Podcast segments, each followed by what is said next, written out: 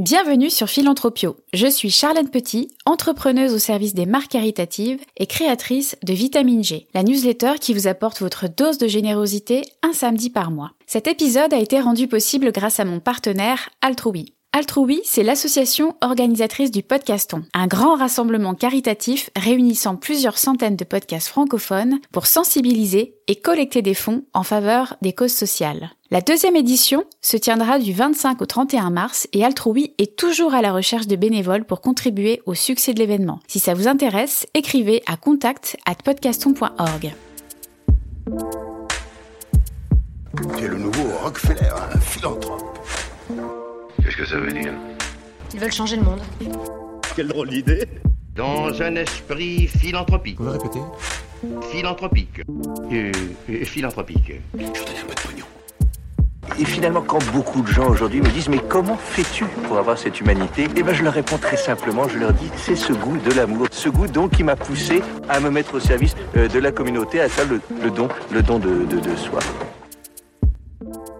S'emparer d'un mot qui porte l'amour de l'humanité comme message, en saisir tout le sens et la complexité en toute simplicité, découvrir des hommes et des femmes qui s'engagent, écouter leurs histoires et enchanter le monde avec authenticité. Bienvenue dans Philanthropio, le premier podcast francophone qui raconte la philanthropie et dans lequel je vais à la rencontre de ceux qui la font.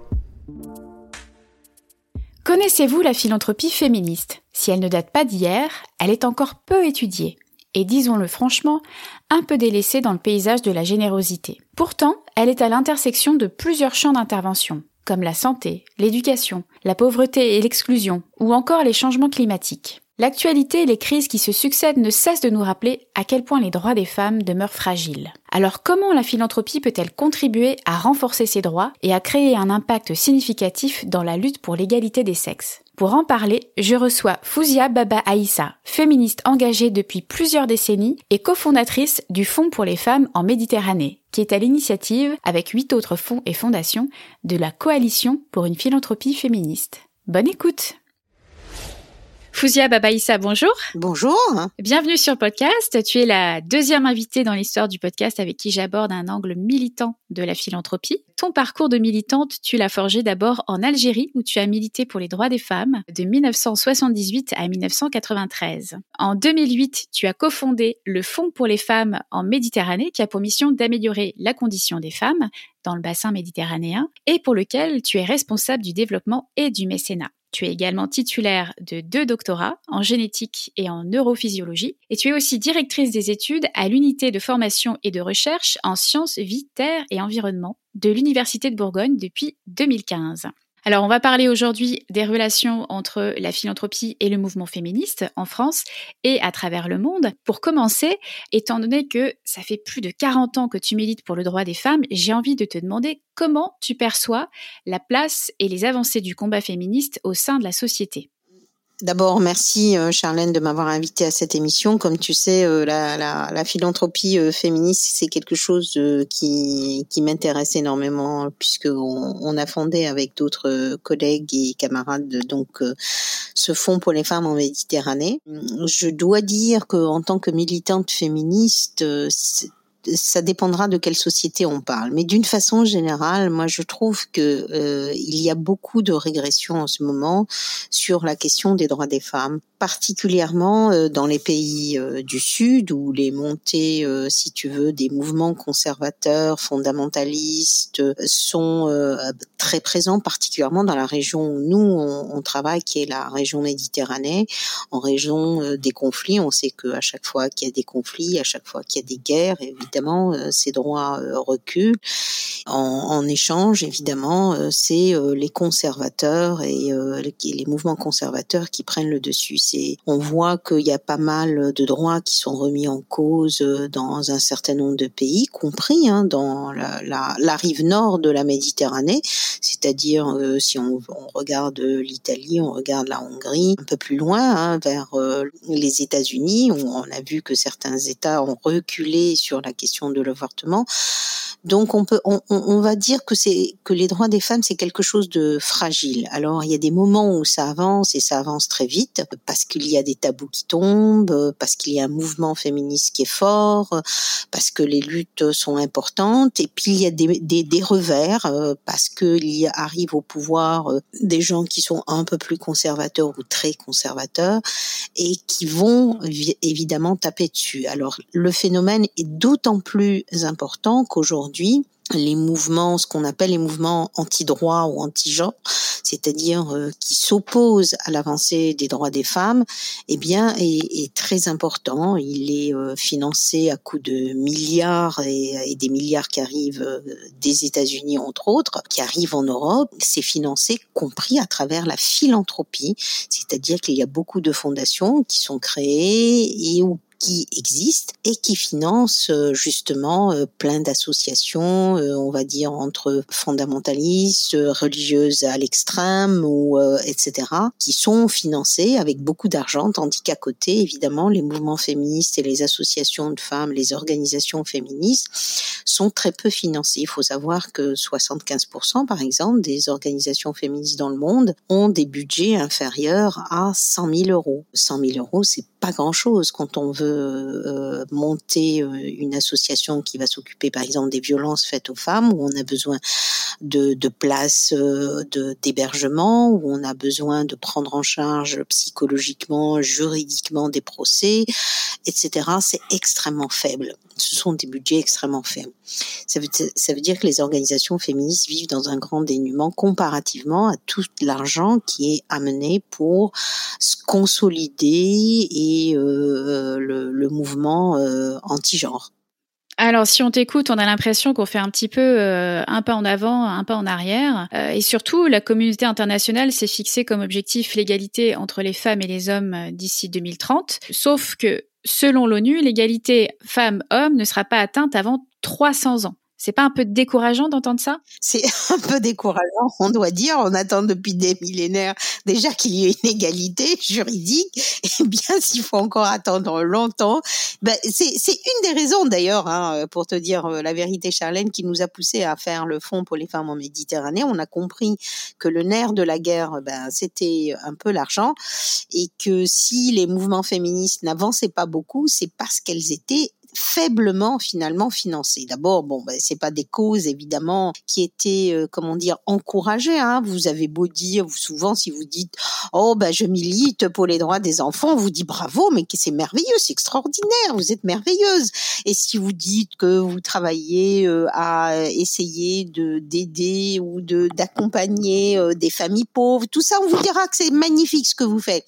Dès que vous dites que vous êtes féministe, que vous travaillez pour les droits des femmes, oui, et on avale un peu de travers. C'est-à-dire que c'est de toutes les façons, c'est pas une, une comment on va dire une euh, une cause euh, qu'on qu'on encense et du coup quand des féministes ou des femmes essaient de, de, lutter ou en tous les cas de donner aux femmes ou d'avoir même une philanthropie euh, euh, généreuse vis-à-vis des, des, causes des droits des femmes ou, euh, ou autour de d'autres causes féministes, eh bien elles sont mal vues, elles sont euh, elles sont un peu mises à l'écart, elles, elles vivent souvent dans une grande solitude parce que le combat féministe il se mène à l'extérieur mais il se mène aussi à la maison c'est-à-dire que vous êtes dans un conflit permanent hein, la plupart du temps, soit avec votre conjoint, soit avec vos enfants, soit avec euh, vos frères et sœurs, soit avec vos parents. Ça, c'est à l'intérieur. Et puis à l'extérieur, quand vous êtes à l'extérieur, vous êtes obligé aussi de vous battre sur tous les terrains pour qu'on puisse vous reconnaître, pour qu'on puisse vous donner la parole, pour qu'on puisse vous donner des responsabilités, pour que vous puissiez finalement avancer, avancer euh, sur avec la, même, vitesse que euh, les hommes ou euh, qui, sont autour de vous. Donc euh, c'est c'est pas un combat facile et celles et ceux qui s'engagent sont pas forcément bien vus toujours. Même si c'est quelque chose qui, qui est en train de changer, on s'assume beaucoup plus en tant que féministe, on les reconnaît un peu plus, sur particulièrement depuis le mouvement MeToo, où euh, c'est revenu à l'honneur et beaucoup de philanthropes, euh, surtout féministes, des femmes euh, comme Mackenzie, Melinda Gates, eh bien rendent un peu plus visible cette philanthropie féministe. Euh, Fouzia, tu as co-signé une tribune dans le journal Libération en mars dernier, appelant à soutenir les organisations féministes africaines. Pourquoi c'est important de mener une diplomatie féministe ou euh, une politique étrangère féministe? Est-ce que les féministes sont encore plus diabolisées dans les pays du Sud? Probablement, oui, bien sûr. Euh, il y a, euh, on va dire, un certain nombre d'avancées qui ont été euh, effectuées dans les pays du Nord. Hein, si on parle d'Europe, si on parle du Canada, où il y a eu beaucoup de travail fait par les féministes et les mouvements féministes. Qui, par contre, quand on parle des pays du Sud, il faut savoir que souvent, ce sont des gouvernements répressifs, autoritaires, qui soit qui, par exemple, si on parle de l'Afrique du Nord, comme l'Algérie ou le Maroc qui ont euh, la l'islam comme religion d'État, eh bien évidemment euh, déjà euh, cet aspect-là n'est pas pris en charge. C'est-à-dire souvent les organisations féministes ne sont pas reconnues dans, dans un certain nombre de pays, on leur donne pas d'agrément, on, on, on, les finance certainement pas. De toute façon, elles reçoivent aucun sou de, de leur gouvernement respectif elles finissent par être alimentées soit par le bénévolat, soit par le volontariat, le don des euh, militantes ou euh, par euh, évidemment des bailleurs de fonds qui vont financer des organisations féministes. De ce point de vue-là, il est très très important pour des pays comme la France ou d'autres pays européens qui s'inscrivent en droite ligne pour la défense des droits des femmes ou qui militent pour les droits des femmes et pour l'égalité juridique, pour l'égalité de genre. Il est très important que dans la, la politique étrangère de ces pays, elles appuient évidemment euh, des mouvements euh, dans ces pays du Sud et des mouvements féministes, des organisations féministes. C'est pour ça qu'on a beaucoup milité pour qu'il y ait un fonds, en tous les cas que le gouvernement français décide de créer un fonds pour soutenir les organisations féministes dans les pays du Sud. Ce qu'a fait Macron d'ailleurs euh, il y a maintenant quatre ans. Hein. Et euh, ce fonds féministe de 120 millions, c'est qui a été renouvelé d'ailleurs récemment. C'est un peu aussi le cas de la diplomatie féministe euh, au Canada ou dans les pays euh, du Nord, même si vous avez, comme tu vois, avec le, la montée des mouvements conservateurs, par exemple, la Norvège est sortie euh, de qui était la, qui était euh, le, on, va dire l'exemple même, et la Suède d'ailleurs, qui sont qui étaient des exemples dans la diplomatie féministe.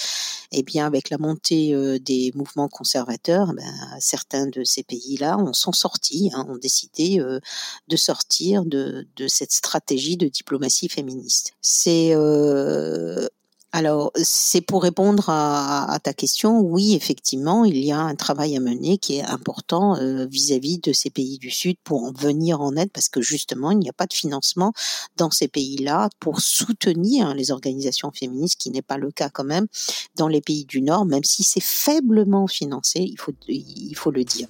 Ce n'est pas suffisamment financé. Alors on va parler à présent euh, des activités du Fonds pour les femmes euh, en Méditerranée. Quels sont les projets que vous financez? La particularité d'un fonds féministe et un fonds de femmes, hein, ce sont des fonds qui se sont créés il y a, il y a quelques années, euh, parmi le un des premiers fonds féministes en, en, en Europe, c'est Mama Cash ou aux États-Unis, c'est Global Fund for Women, par exemple, hein, qui, qui, sont des, des, des, fonds féministes. L'objectif de, des fonds féministes, c'est vraiment de financer euh, les organisations féministes, de femmes ou euh, de genre ou de minorités de genre. Euh, on va dire de les financer selon leurs propres projets, les projets qu'elle définit. C'est-à-dire que c'est pas nous qui définissons les projets, c'est pas nous qui donnons des thématiques, c'est pas nous qui décidons sur quels critères elles doivent euh, demander des financements, mais c'est elles qui, qui en décident selon leurs priorités. Parce que souvent, le problème des bailleurs de fonds, c'est qu'ils que ces bailleurs de fonds définissent des thématiques et automatiquement les organisations féministes qui n'ont pas euh, justement de, de, financement vont devoir s'aligner sur les demandes des bailleurs de fonds pour pouvoir justement avoir euh, des financements. Ce qui fait qu'elles dévient de leur objectif souvent premier, qui était plutôt adapté à leurs priorités locales, pour aller s'aligner sur d'autres priorités. C'est une façon de dévoyer, on va dire, les priorités de ces organisations. Et euh, la particularité des fonds féministes, c'est qu'on a pris conscience, justement, et c'est une des raisons pour lesquelles le Fonds pour les femmes en Méditerranée s'est créé, c'est qu'on a vécu ça sur le terrain. On a vécu le fait qu'on n'avait pas assez d'argent pour mener nos projets et on a vécu le fait que pas assez de bailleurs de fonds, et ce qui était vrai, moins de 8% des flux philanthropiques à l'heure actuelle vont à des, thématiques de d'égalité de genre.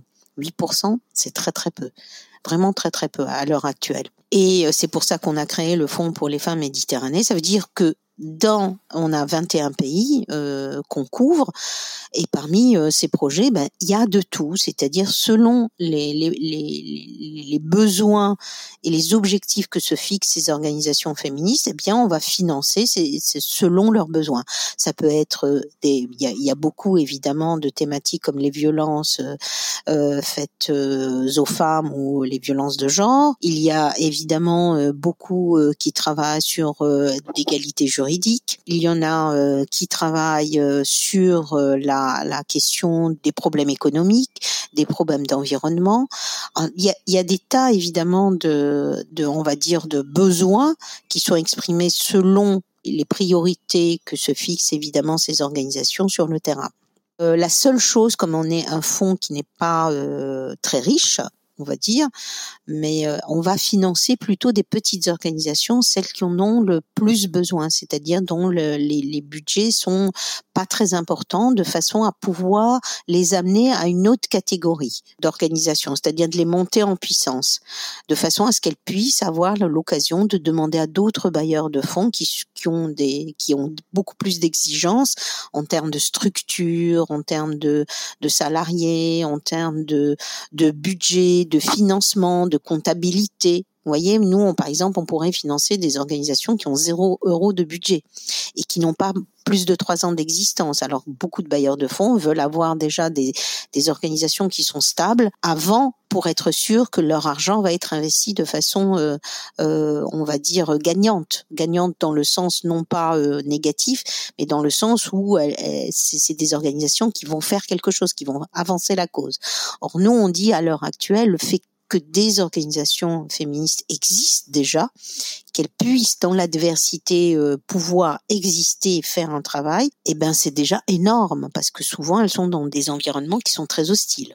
La particularité du fonds, au-delà euh, du fait qu'elle finance pas seulement des projets, mais aussi le fonctionnement des petites associations militantes, c'est qu'il organise des rencontres de réflexion stratégique entre associations d'un même pays. Ça, c'est hyper intéressant. D'ailleurs, je crois que vous avez créé en 2013 une formation féministe en intelligence collective. Est-ce que tu peux nous décrire un petit peu de quoi il s'agit? Alors, c'est deux choses différentes. Les, euh, les, les, on va dire les rencontres de réflexion stratégique et la formation féministe en intelligence euh, collective, ce sont euh, deux approches qu'on a. C'est-à-dire qu'on au départ, quand on a commencé, en partant de notre expérience, on a, on a décidé d'abord de financer des organisations. Puis on s'est, on s'est aperçu que c'était pas suffisant de financer, qu'il fallait aussi les accompagner les organisations féministes aussi de façon différente parce que les problèmes qu'on pouvait rencontrer en Méditerranée, souvent ce sont des pays qui sont en conflit ou en crise ou dans des difficultés qui sont énormes. Et donc du coup, nous, venant de, de, de, mouvements féministes qui avons connu la, la, même chose. Moi, je viens par exemple du mouvement féministe algérien où on a connu des crises majeures, entre autres la, la décennie noire euh, avec la montée euh, du fondamentalisme, euh, les assassinats, les, le, le, terrorisme, même si ce mot, je n'aime pas l'employer n'importe comment. Mais on va dire que la montée de, de ces fondamentalismes a créé une crise qui a été énorme en, Algérie dans le mouvement féministe quand on travaille dans des euh, conditions comme ça, on travaille souvent dans l'urgence. On, est un peu, euh, on n'a on prend pas le temps de réfléchir, on prend pas le temps de s'asseoir parce qu'on n'a pas le temps. En fait, on n'a pas ce temps et personne ne nous propose de l'organiser à notre place. En fait, de, nous donner un espace où on se dit bah, écoutez, on prend tout en charge, tout ce qui est euh, euh, vos voyages, euh, l'espace sécurisé, on le trouve. Et, et, venez, asseyez-vous, prenez une journée, asseyez-vous, réfléchissez. Quelles peut être pour vous aujourd'hui les priorités? Quels sont les obstacles que vous rencontrez? Est-ce qu'il y a des possibilités pour faire des choses ensemble qui peuvent faire avancer les choses aujourd'hui dans l'urgence, etc., etc. Cet espace-là, on l'a pas eu, on n'a pas eu l'occasion de l'avoir, et c'est pour ça on le propose à euh, des organisations qui le demandent ou on le propose, quelquefois elles le demandent pas, on leur propose en leur disant voilà, il y a cette situation, on peut, si vous voulez, l'organiser à votre place, mais après vous gérez votre réunion vous-même, c'est-à-dire euh, ce que ce dont vous avez besoin ensemble. Nous on inter si vous voulez, on peut intervenir en tant que facilitatrice ou si vous préférez le faire évidemment euh, vous-même, ce n'est pas un souci. La facilitation, elle est importante parce que vous êtes une personne extérieure mais par contre, les, les, les, féministes ont confiance en vous. C'est pour ça qu'on l'organise souvent dans des pays où on connaît bien le mouvement, où on a travaillé déjà, parce qu'on est plusieurs et on a des, des conseillères un peu partout en Méditerranée. C'est-à-dire qu'elles ont confiance en nous, elles acceptent qu'on facilite euh, le, les, ces, ces, réunions. Ces réunions, elles, elles, elles permettent d'éclaircir les choses et de réfléchir autrement par l'apport de toutes les féministes qui viennent d'un peu partout, d'un de, même pays ou quelquefois d'une région, par exemple la région du Maghreb ou la région ou une autre région du Moyen-Orient, euh, voilà, mettre à disposition des espaces euh, pour que qu'il y ait des rencontres stratégiques entre des organisations féministes d'un même pays ou d'une même sous-région. La formation en intelligence collective, c'est aussi, ça part aussi de, de un peu de ce qu'on a vécu nous-mêmes en tant que féministes on a souvent vu la difficulté qu'il y avait à transmettre nos pratiques, euh, nos réflexions aux jeunes générations. Et c'est pour ça qu'on a créé la formation en intelligence collective qui permet souvent, hein, il y a des dissidences entre les organisations féministes, elles sont jamais d'accord, donc elles travaillent jamais en, ensemble, etc. Or, il est très très important, évidemment, de pouvoir apprendre à travailler ensemble et de se dire qu'on est dans un système aussi, si on n'arrive pas aussi à travailler ensemble, si on n'arrive pas à se mettre en avant, si on ne sait pas parler, euh, si on ne sait pas communiquer, c'est aussi parce qu'on est dans un système de domination qui fait que les femmes n'aiment pas se mettre en, avant ont des difficultés pour communiquer dès qu'il y a des hommes qui sont présents dans la salle, parce que les autres prennent beaucoup plus la parole qu'elles, etc., etc. Je ne vais pas rentrer dans tous les détails, évidemment, de, du phénomène de, de, du système de domination dans lequel on vit, qui fait que les femmes se sous-estiment et on, on on peu d'estime d'elle-même. Du coup, cette formation en intelligence, elle est basée sur euh, trois étapes. La première étape, on travaille beaucoup pendant plusieurs jours sur l'estime de soi, la confiance en soi, à travers du, du théâtre, forum et des mises en situation. La deuxième étape, c'est de travailler avec d'autres au sein de sa propre organisation. Et enfin, la troisième étape, c'est vraiment l'intelligence collective. On y arrive, c'est-à-dire comment travailler avec d'autres que soi, que, que notre sa propre organisation, avec lequel on a peut avoir des divergences importantes, soit moins importantes, et qui fait que c'est quand même possible. Voilà.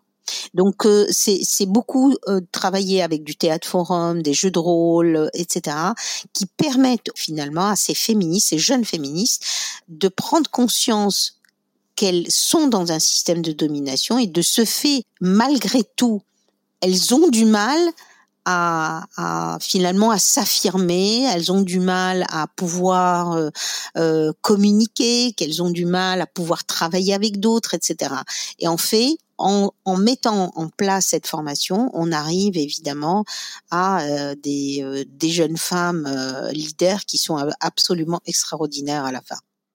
Tu parlais à l'instant de théâtre forum ou de, on appelle ça aussi le théâtre de l'opprimé. C'est hyper intéressant, ça d'ailleurs. Je, je pense pas que tous nos auditeurs soient, soient familiers et familières avec, avec ce que c'est. Tu peux nous décrire en quelques mots en quoi ça consiste? Le théâtre forum ou le théâtre de l'opprimé hein, d'Auguste Boll qui, euh, qui, qui l'a mis euh, lui-même euh, au point, c'est le fait de rejouer en fait des scènes parce qu'au départ c'était des scènes d'oppression qu'on a pu vivre en fait euh, euh, donc en tant que femme. Des situations où on s'est senti humilié où euh, on s'est senti rabaissé où on a on a on regrette de pas avoir réagi à quelque chose qui s'est passé devant nous. En fait c'est des tas de on va dire de situations qu'on a vécues et qui sont véritablement des blocages qu'on rejoue que d'autres que vous rejoue. Vous pouvez évidemment jouer votre propre rôle, mais le mieux, c'est de l'observer en fait. Et d'autres rejouent cette scène qui vous est arrivée ou que vous avez observée ou que vous racontez. Et euh, en essayant en, en, par rapport à ce qui s'est passé, de proposer d'autres solutions. Et alors, on peut changer euh, évidemment euh, les, les, les, acteurs en, en, de façon euh, à, à, plusieurs reprises, jusqu'à ce que la personne finalement pense que la problématique qu'elle a qu'elle a posée a vu une solution ou une, une, une, analyse qui est différente, qui lui permet finalement d'aller au-delà de du blocage qu'elle a vécu ou de la l'humiliation qu'elle a vécue, etc., etc. Et donc le théâtre de l'oppression, ça nous permet en fait de pouvoir débloquer une situation et d'aller de l'avant. On va changer d'échelle à présent puisque le Fonds pour les femmes en Méditerranée est à l'initiative avec huit autres fonds et fondations de la coalition pour une philanthropie féministe. Peux-tu nous parler un petit peu de, des fondements de cette coalition, quand est-ce qu'elle a été créée, qui la compose? Et quels sont ses objectifs? Alors la coalition pour une philanthropie euh, féministe a été créée il y a un an et demi maintenant. Au, départ, nous sommes euh, toutes des fondations qui étaient membres du Centre français des fondations. Et on s'est aperçu en fait qu'en France, il y a un problème majeur, c'est que la question de l'égalité de genre n'est pas suffisamment prise en charge par les bailleurs de fonds, par les fondations, par les fonds de dotation.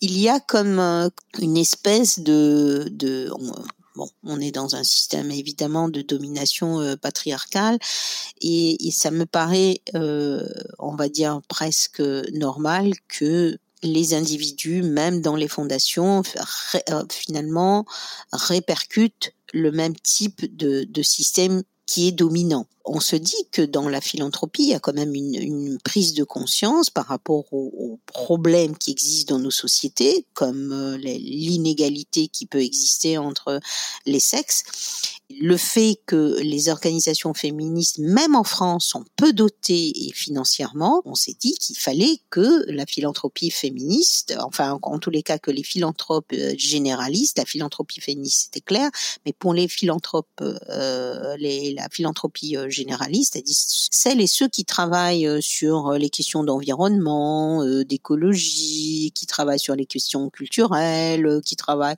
sur des questions autres que les femmes comprennent que quand on parle d'environnement, la moitié de la population qu'on vise qu'on cible sont aussi des femmes. Quand on parle de culture, la moitié de, la population qu'on vise sont aussi des femmes. Or, ce n'est pas pris en compte dans les objectifs finalement de ces fondations. Et en France, la philanthropie, d'une façon générale, ne fonctionne pas très très bien.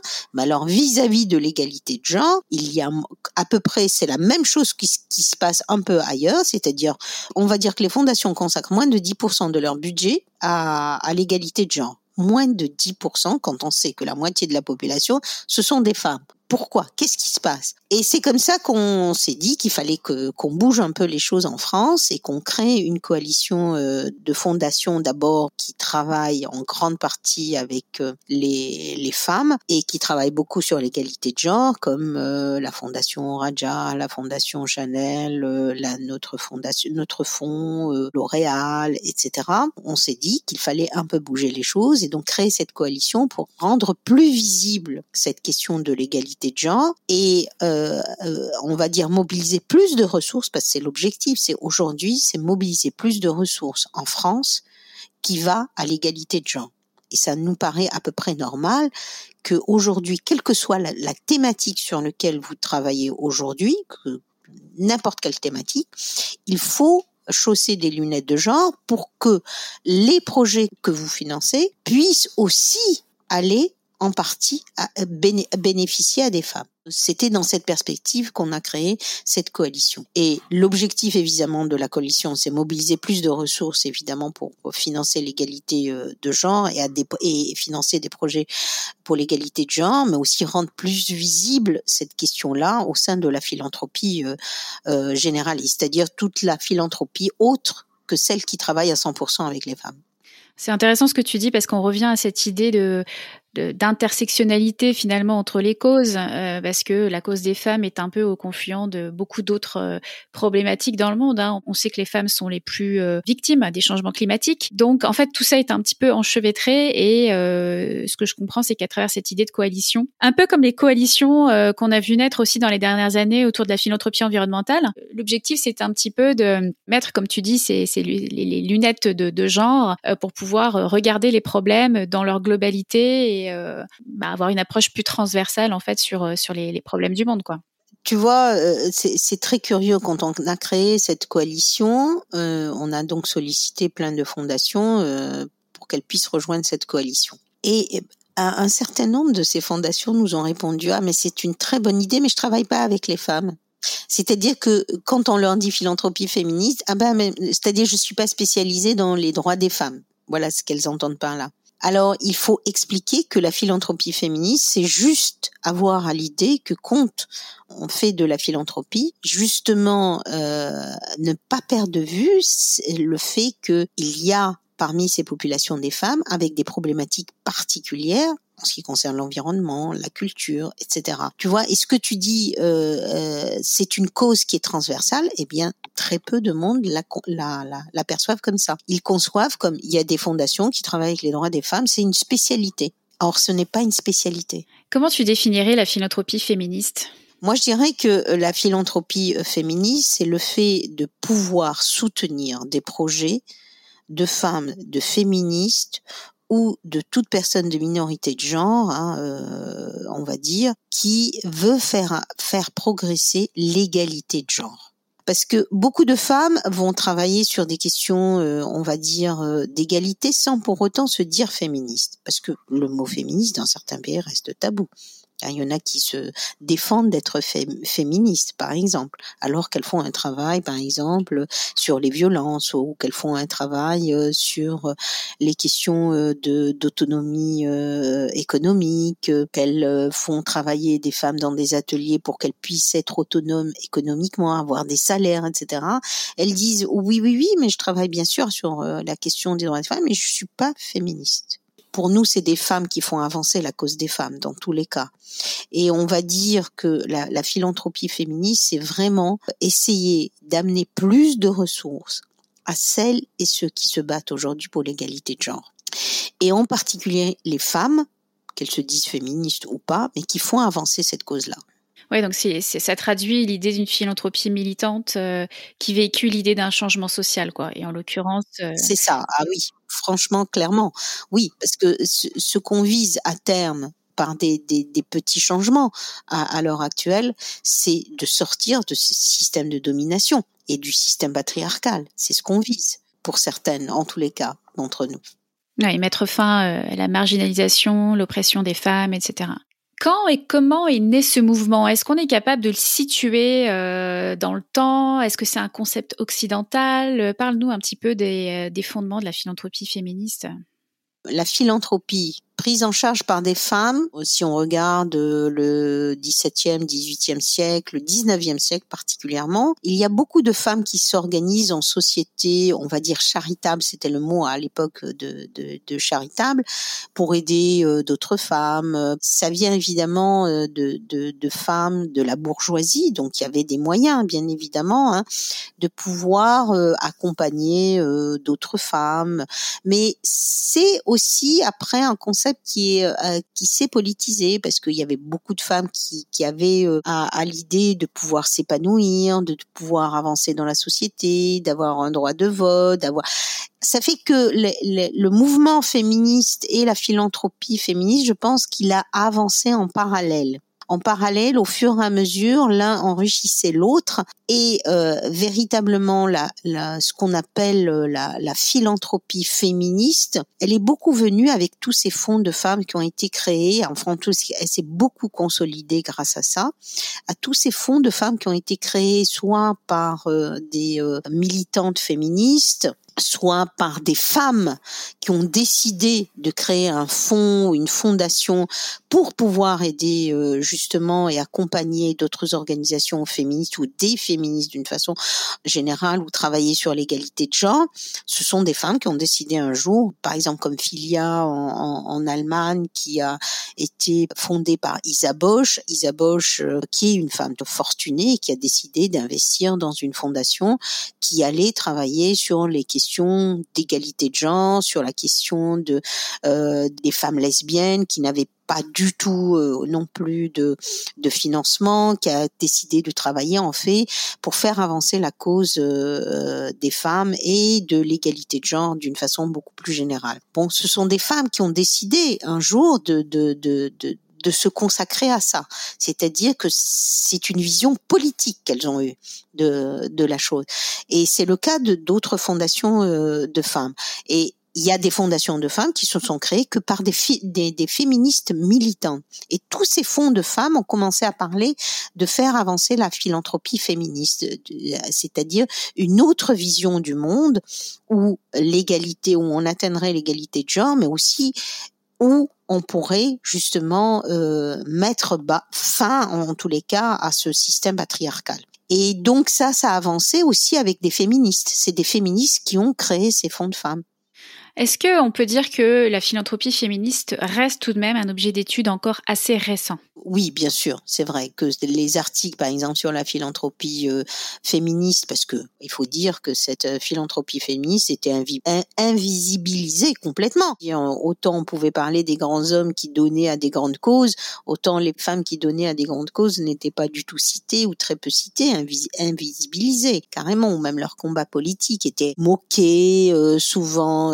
Euh, en tous les cas, n'était pas mis en, évidence. Ce n'est que récemment qu'il y a eu des études, en tous les cas, où on a montré d'un point de vue historique tout ce que certaines femmes finalement ont fait. Particulièrement, euh, c'est une histoire qui est un peu plus documentée pour les États-Unis qu'elle ne l'est par exemple pour l'Europe, hein, parce qu'il y a, plus de chercheuses qui ont mis en évidence le travail qu'avaient fait ces femmes philanthropes pour la cause féministe. Oui, c'est quelque chose qui est récent. Ouais, tu cites les États-Unis. Euh, on peut préciser qu'il existe le Women and Girls Index du Women's Philanthropy Institute, qui a collecté les données de 2012 à 2020 pour euh, justement traquer un petit peu euh, bah, les, les, les, dons qui ont été affectés à la cause des femmes et des jeunes filles.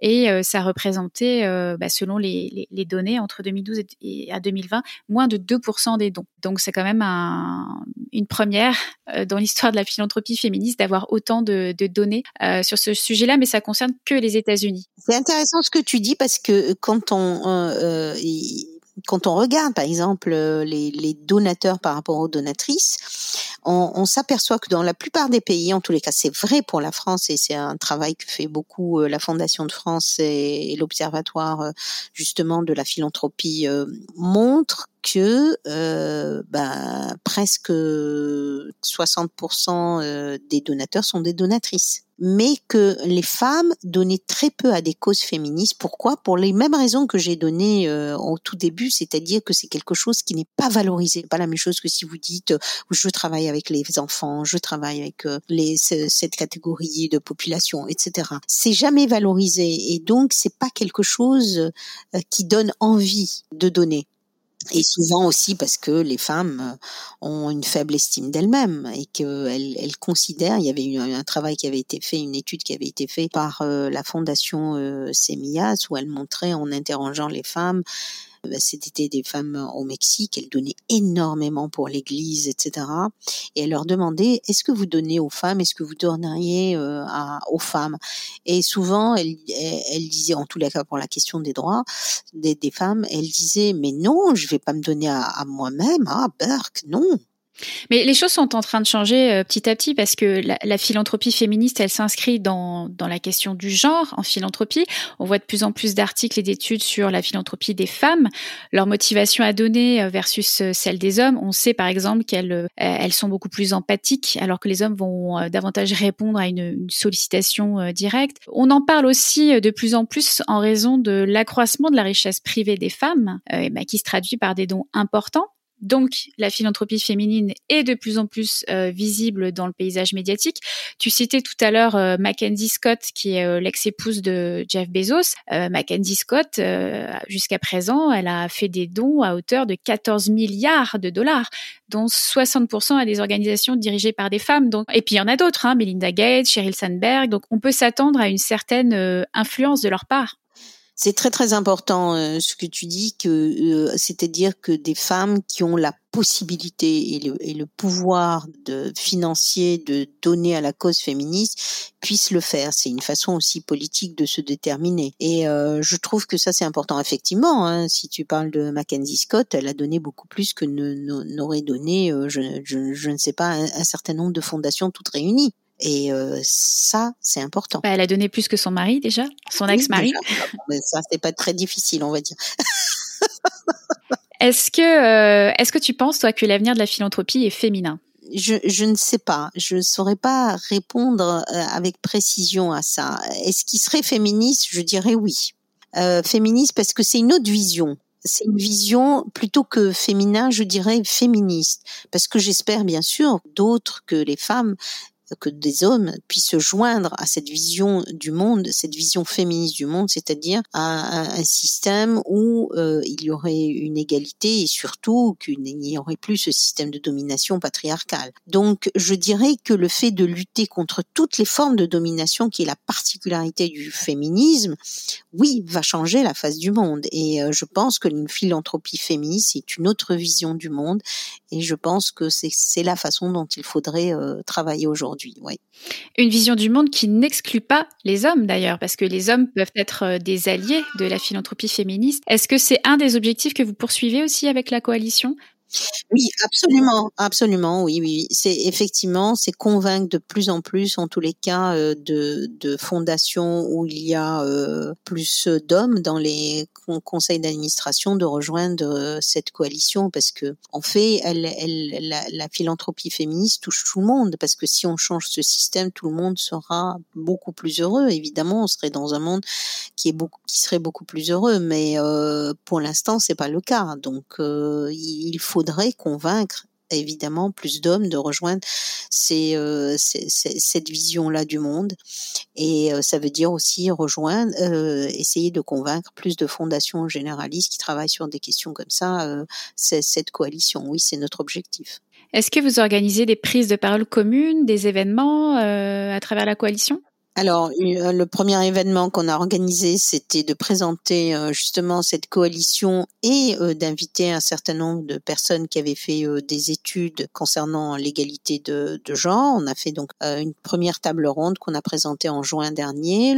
on est en train de, de travailler sur une étude de ce que font et de quelle manière les fonds et les fondations en France donnent sur la question de l'égalité de genre. Est-ce qu'elles en donnent? De quelle manière? Sur quelle thématique? Etc.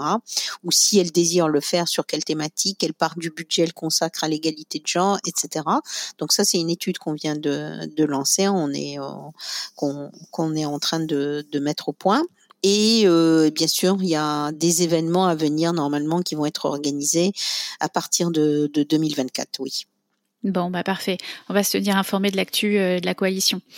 Euh, Fouzia, pour terminer, j'aimerais que tu nous partages tes récents coups de cœur féministes. Alors, ça peut être un livre, un podcast, une personnalité que tu admires euh, dans le monde militant. Euh, là, c'est vraiment euh, libre à toi de nous partager ce que tu as envie qu'on qu'on retienne un peu de tes, tes coups de cœur. Eh bien, si je dois parler juste à, à l'heure actuelle, pas encore terminé puisque mon écran d'ordi s'est cassé, donc j'ai plus la possibilité de la regarder. Mais j'ai commencé une une série qui s'appelle euh, Leçon de de chimie. Ça s'appelle Lesson of Chemistry. Et euh, et c'est absolument magnifique. C'est assez féministe. C'est avec Brie Larson qui est aussi une féministe. Et ben franchement c'est super. C'est euh, dans les années 50 euh, une euh, on va dire une, une chimiste justement hein, qui veut devenir une grande scientifique et ça me parle beaucoup parce que je suis j'ai une formation scientifique et elle est remise en question euh, par sa société évidemment euh, parce que c'est une femme. Hein. Je dévoile rien de plus mais franchement c'est c'est superbe.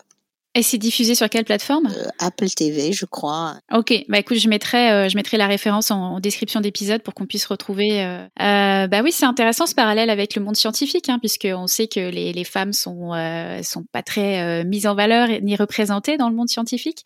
D'ailleurs, il y, a un- il y a un ouvrage que j'ai lu il y a quelques années qui s'appelle Marie Curie a un amant. Je sais pas si tu le connais cet ouvrage.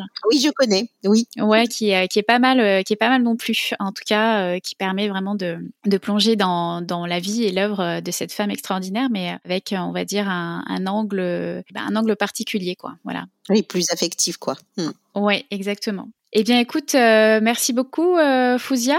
Merci euh, à toi, Charlène, hein, pour cette invitation à parler de, de notre coalition et du Fonds pour les femmes en Méditerranée. J'étais très, très, très contente d'y participer.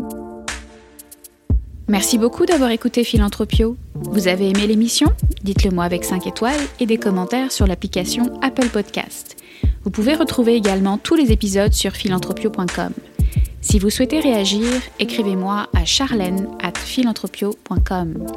À bientôt pour dérouler le fil de nouveaux récits.